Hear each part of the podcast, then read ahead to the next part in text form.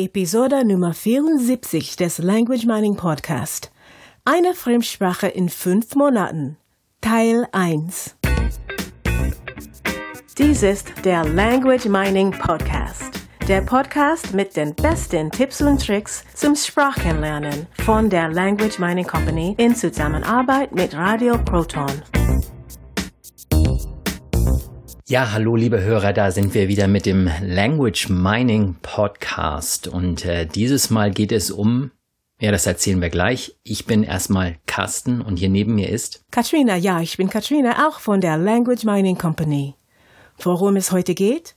Heute geht es um deinen Selbstversuch, Carsten. Genau, ich habe mal wieder was ausprobiert. Ähm, andere Menschen lernen Fremdsprachen, um im Beruf weiterzukommen, um sich im Ausland verständigen zu können und aus vielen weiteren Gründen. Ich lerne Fremdsprachen aus, äh, ja, vielleicht aus zwei Gründen. Einmal aus Spaß an der Freude und äh, dann, um immer wieder neue Methoden, neue Möglichkeiten auszuprobieren, einfach mal schauen, wie, wie ist das denn? Oder ich bin einfach nur neugierig auf eine neue Sprache. Und ähm, ja, einige, vor einigen Monaten habe ich mir eine neue Sprache ausgesucht. Das heißt, Du hast diese Sprache einfach so gefunden und angefangen, sie zu lernen? Ja, genau. Ich habe irgendwie nicht so richtig gewusst, welche Sprache ich jetzt nehmen soll. Ich fange ja immer mal wieder mit einer neuen Sprache an und äh, probiere mal so ein bisschen rum. Und bei den meisten Sprachen komme ich dann auch nur auf ein gewisses Niveau, wo ich dann einfach sage, okay, die und die Methode habe ich jetzt zu dieser Sprache ausprobiert.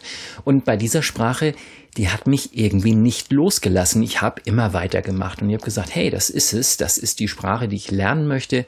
Und ich habe dabei einfach mal ganz neue Methoden ausprobiert und ganz neue Vorgehensweisen, ähm, alte Tools, neue Tools ausprobiert und ja, würde heute ganz gerne mal meine Erfahrungen dazu schildern. Und dies, das deshalb, weil das so viel ist oder weil wir glauben, dass es so viel ist, haben wir das in drei Podcast-Episoden aufgeteilt. Ich glaube, unsere Hörer würden jetzt gern wissen, welche Sprache es ist. Ja, es handelt sich um das Dänisch, also dänische, die dänische Sprache.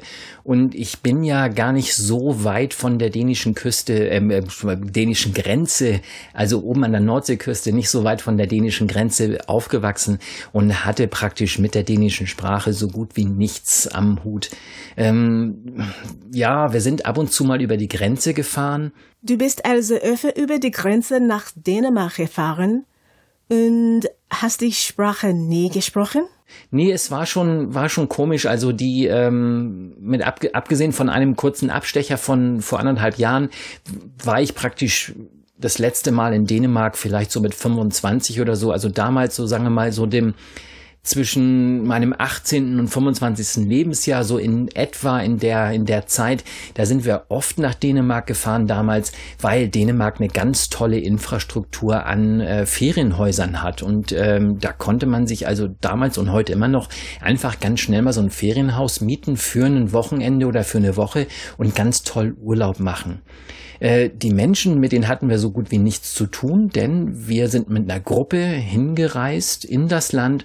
Äh, die denen, die wir getroffen haben, also Schlüssel abholen, Schlüssel wieder zurückgeben von dem Ferienhaus und so, das lief alles auf Englisch oder auf Deutsch. Also die Dänen sind äh, fremdsprachlich meist sehr gut ausgerüstet. Also entweder können sie Deutsch oder sie können Englisch oder sie können beides oder sie können noch viel mehr. Von daher äh, braucht man sich mit der Sprache so gar nicht abzugeben. Obwohl du damals so oft in Dänemark warst, kam dir auch nie die Idee, die Sprache zu lernen? Nein, wir haben äh, das ein oder andere Wort mal ähm, gelesen, vielleicht im Supermarkt, auf den Produkten und so weiter, aber wirklich interessiert hat uns das nicht. Wir haben Urlaub gemacht, wollten Spaß haben und ähm, haben uns eigentlich nicht um die Kultur gekümmert. Wir waren wirklich äh, an der Nordseeküste oben in, zwischen Dünen und wenig Häuser. Da war also auch nicht so viel mit, mit Kultur oder so. Das war einfach nur entspannen und ähm, ja, die, die, die Luft genießen und das Meer genießen und, und fertig. Also so viel Dänisch, so viel Dänemark war da gar nicht, weil wir eben wenig Kontakt hatten mit der Bevölkerung. Und jetzt, viele Jahre später, hast du dir Dänisch als Sprache ausgesucht. Ja, es war wirklich so ein bisschen so, wie ich, ich suche mir jetzt mal, eine, schaue mir mal die Sprachen an, die ich alle schon so ein bisschen kann und mache damit einer weiter. Aber irgendwie habe ich da nicht so, nicht so richtig die Lust zu gehabt. Ich sagte, ich fange mal was ganz Neues, was ganz Neues an. Und da ich überhaupt keine nordische Sprache spreche, also abgesehen von meinem Niederdeutsch und meinem, meinem Deutsch als Muttersprache äh, spreche ich also kein weder Dänisch noch, noch Finnisch, Schwedisch und so weiter, keine dieser, dieser skandinavischen Sprachen. Und da habe ich einfach gedacht, hey, das, das probiere ich mal aus. Und äh, ja, warum habe ich mich jetzt für Dänisch entschieden und nicht für Schwedisch, Finnisch oder äh, ja, Finnisch oder auch Estnisch oder, oder andere Sprachen dort oben aus, aus der Ecke? Das ist ganz einfach, weil Dänemark einfach am nächsten dran ist. Äh, Dänemark ist praktisch, das ist die Grenze, da ist die Kultur auch ganz ähnlich. Und äh, was ich auch äh, dann erst, nachdem ich mich entschieden habe, herausgefunden habe, die Muttersprache der meisten dänischen Könige im Mittelalter war Niederdeutsch, also Plattdeutsch, äh, eine meiner beiden Muttersprachen. Und äh, das war sehr, sehr spannend.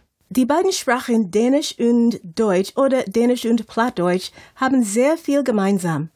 Deshalb war es für dich doch bestimmt sehr leicht, oder? Genau, das ist ein sehr guter Punkt und äh, diesen Punkt, den sollte man sich auf jeden Fall vor Augen führen. Wir, ähm, wir haben ja mal eine, ähm, so eine Infografik gemacht äh, zu dem Thema wie schwer ist eine Sprache, wie schwer ist sie zu lernen und auf welche Faktoren kommt es dabei an. In den Shownotes packe ich da nochmal den Link dazu da rein, damit äh, vielleicht der ein oder andere sich das nochmal anschauen kann.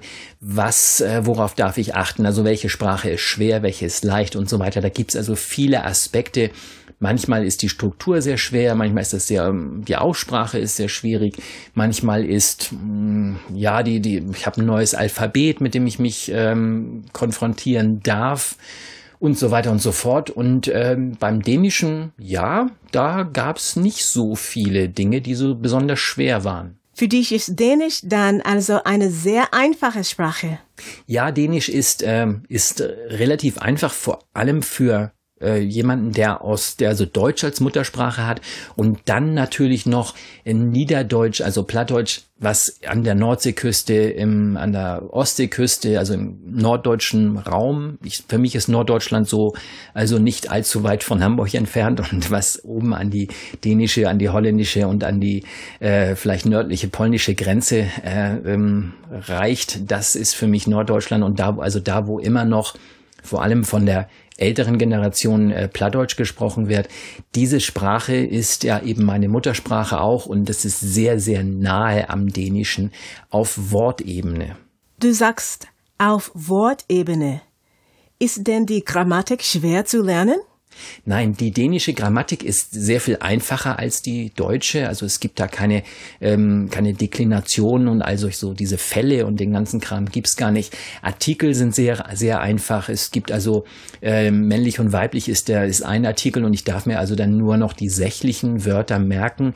Die viele davon sind dem Deutschen gleich und von daher ist es dann auch wieder relativ einfach, da die, äh, die Artikel zu lernen.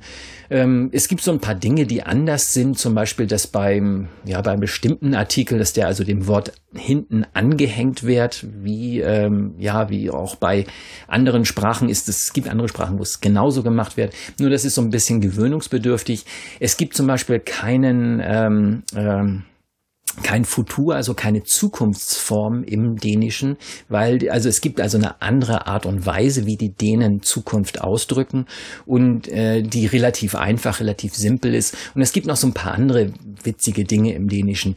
Sie benutzen sehr viel Passivkonstruktionen, also sehr viel mehr noch als wir Deutschen. Wir Deutschen benutzen sehr viel Passiv, zum Beispiel im Vergleich mit dem Englischen und die Dänen benutzen noch mehr davon.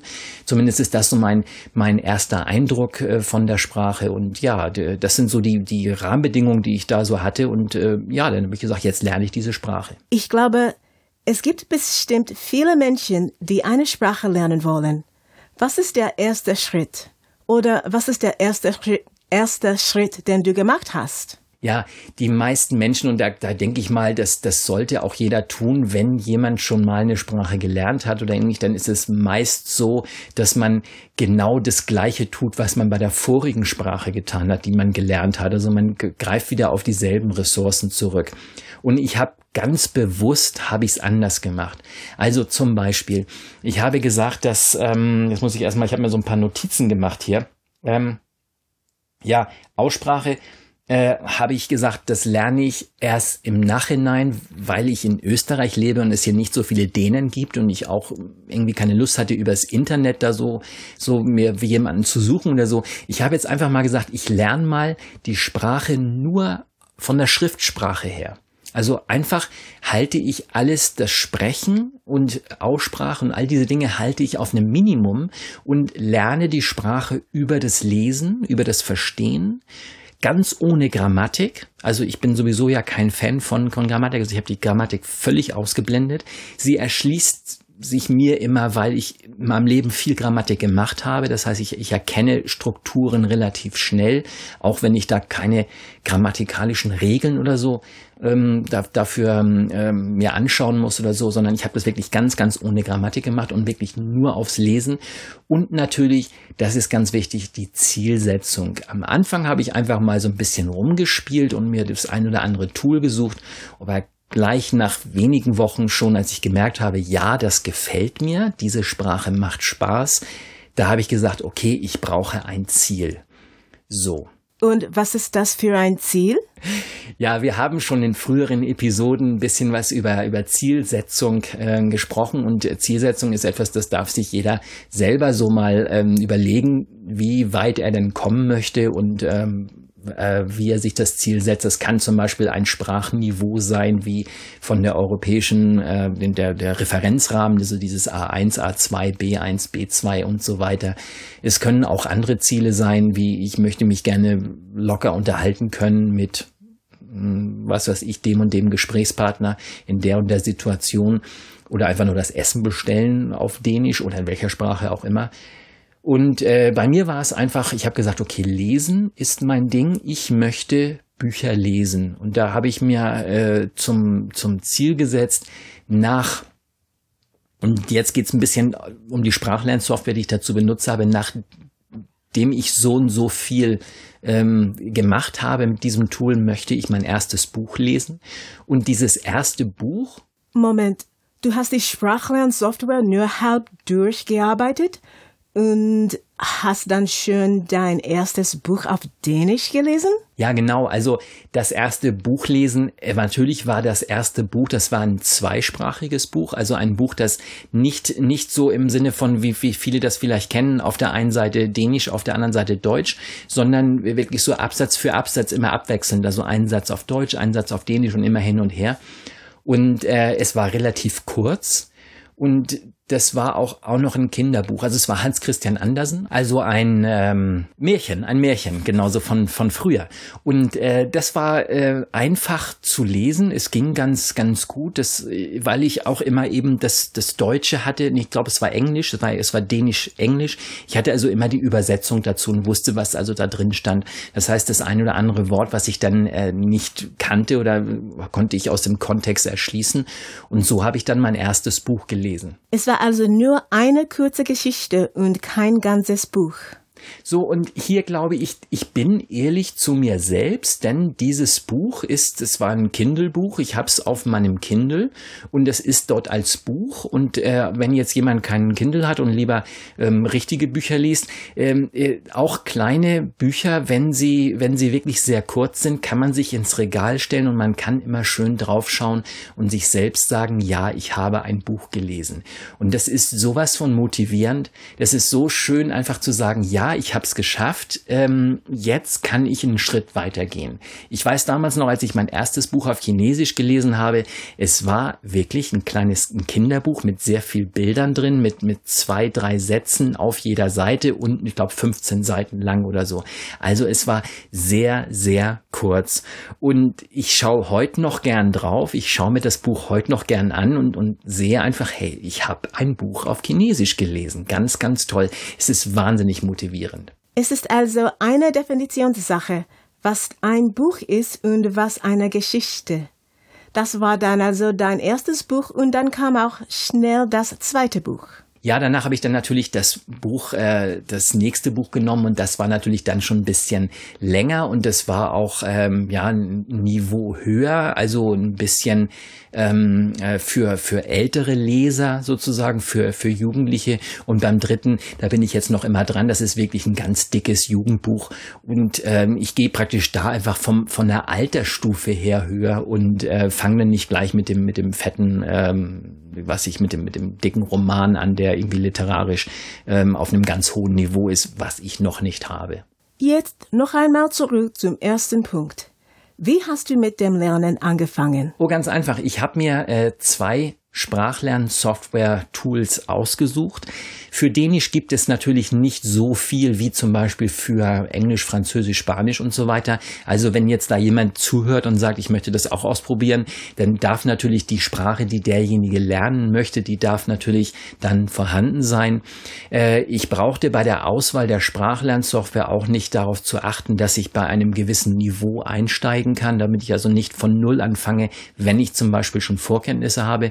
Meine Vorkenntnisse waren also praktisch gleich null im Dänischen und äh, dafür konnte ich von null anfangen. Und ich habe dann wirklich zwei Tools, habe ich mir ausgesucht, naja, eigentlich drei, mit denen ich dann äh, voll durchgestartet habe. Also das erste Tool. Ja, jetzt sind wir gespannt, welche Tools es sind. Ja, ich, bevor ich es jetzt nenne, ist es wirklich so, das darf jeder für sich selber entscheiden. Das ist so ein bisschen wie Autokauf. Ich kann nicht sagen, dass ich jetzt ähm, den, ah, das Auto, das ich fahre, die Marke oder das Modell, das ist jetzt das ideale Auto für mich und das müssen jetzt alle anderen auch fahren. Das ist Quatsch. Da hat jeder nämlich so seine Vorlieben und jeder darf da mal Probe fahren und mal ausprobieren. Also für Dänisch, ich habe Duolingo genommen und äh, Duolingo Dänisch einfach weil es war, es war da, es war auch kostenlos. Das war das, ist das Schöne an Duolingo.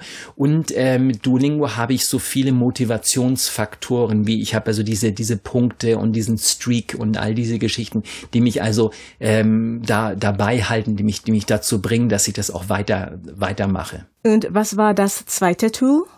Das zweite Tool, äh, Bubble, einfach, ich habe mal bei, bei Bubble so eine dreimonatige ähm, Phase getestet.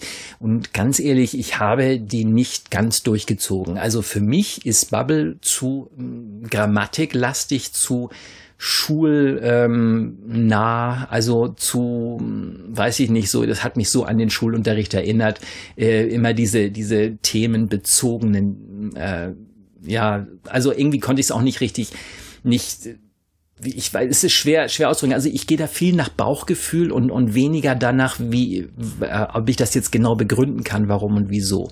Eins, was mich ganz besonders bei Bubble gestört habe, war, ich konnte nur bedingt die Dinge synchronisieren zwischen den, ähm, den Geräten. Also ich habe ein, iPad, ich habe ein, hab ein, ein, Smartphone, ich habe auch einen Computer und ich habe es gern, wenn diese Dinge dann überall äh, drauf sind, weil ich immer an verschiedenen Stellen äh, mit diesen Tools arbeite und verschiedene Geräte in an verschiedenen äh, zu verschiedenen in verschiedenen Situationen benutze. Und das ging nicht wirklich gut dort. Das war wirklich ein bisschen holprig, diese, diese Synchronisierung zwischen den Dingern. Also habe ich, ähm, ich habe Bubble dann relativ schnell gelassen, weil ich erstmal, hat, mir hat's nicht gefallen. Wie gesagt, das ist wirklich eine sehr subjektive Einschätzung, weil ist es wie so, ich setze mich in den BMW und mir gefällt er nicht, ich setze mich in den Mercedes und der gefällt mir oder andersrum. Genau so ein, sowas ist das. Also einfach mal ausprobieren, mal schauen, gefällt mir das, ist das was, was für mich, für mich passt.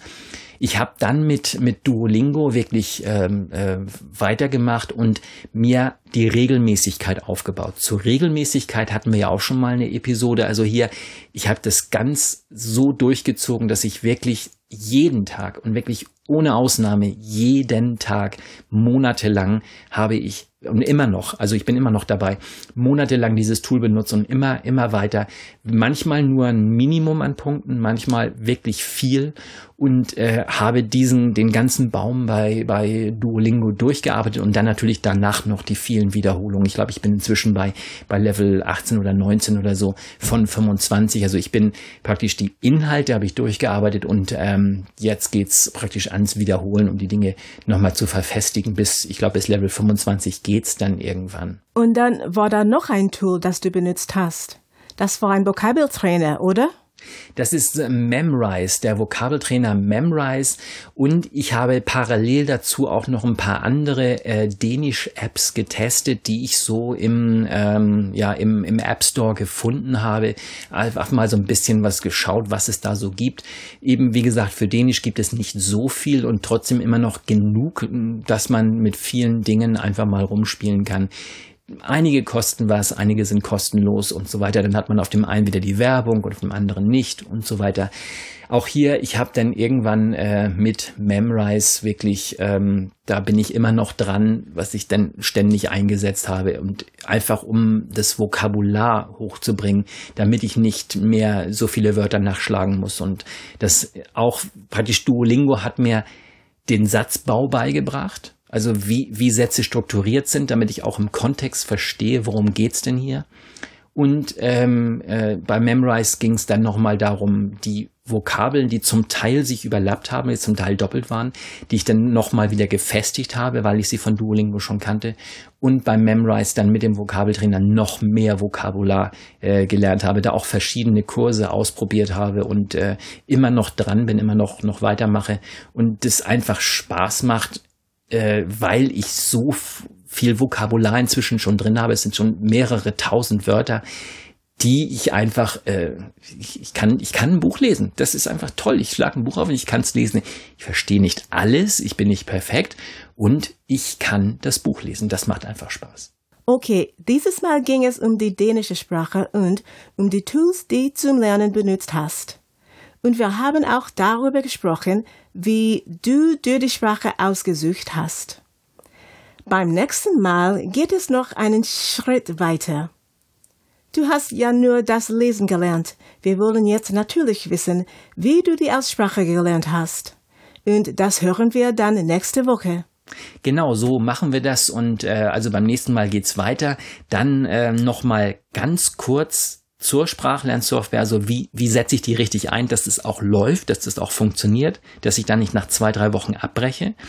Und danach gehen wir dann gleich dazu über, wie schaffe ich den Sprung von diesem theoretischen Sprachenlernen zum tatsächlich aktiv anwenden und auch wirklich live verstehen, wenn jemand spricht, denn Bücher sprechen ja normalerweise nicht. Alles klar. Dann bis zur nächsten Woche. Tschüss. Und von mir auch. Bis dann. Tschüss. Das war der Language Mining Podcast. Der Podcast mit den besten Tipps und Tricks zum Sprachenlernen von der Language Mining Company in Zusammenarbeit mit Radio Proton. Weitere Informationen finden Sie unter www.languageminingcompany.com und www.radioproton.at.